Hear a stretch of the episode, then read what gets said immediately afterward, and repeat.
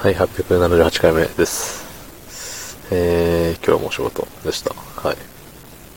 実は今日って、ニューイヤーな日らしいですね。はい。なんか、思いっきり言いたいことと、言いたいことと口から出てることがごちゃごちゃで、なんか噛んでたのか噛んでないのかよくわからん。一周回ったような具合でございましたが、はい。そんな本日、えー1月1日、えー、日曜日、22時25分でございます。はい。えー、明けましておめでとうございます。今年もどうぞよろしくお願いします。はい。ね。2023年だそうです。この間、ついこの間2020年だって言ってた気がするんですけどね。みんなそう言ってそう。おじさんたちは。おじさん、おばさんたちは。ああ、お姉さんたちは。うん。2020年。なんかキリが良かったからかな？2020年っていう響きが。2010年はさすがに昔な気はするのよ。たださ、2020年って割ともう最近な気がするんだよね。で、今2023年って言われて、ね、あもうあれからね、2年の月日が流れて3年目を迎えているのかと。いうところよね。ん？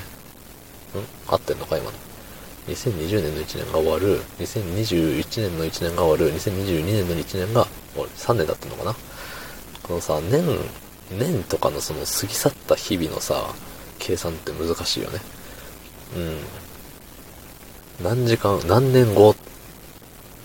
とか、ね、何ヶ月後とか言った時にさ、その、なんていうの？その、さ、単純引き算でこれっていけるのか？とか、なるじゃない。いちいち指折り数えちゃうよね。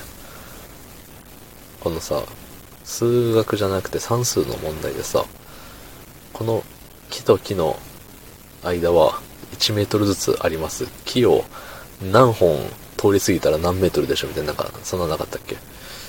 あったと思うのよ。うん。ゆえにさ、なんか難しいよねっていう。どういう場合は引き算マイナス1するのか、マイナス 1? プラス 1? かわからんけどさ、なんか単純引き算でいけるパターンと単純引き算でいけないパターンとさ、もうちょっとわかりやすくしてほしいよね。うん。っていうお話。はい。なんかもう今日はね、3分で終わろう。うん。そんな気分だ。どうぞ今年も一年お願いします。ありがとうございました。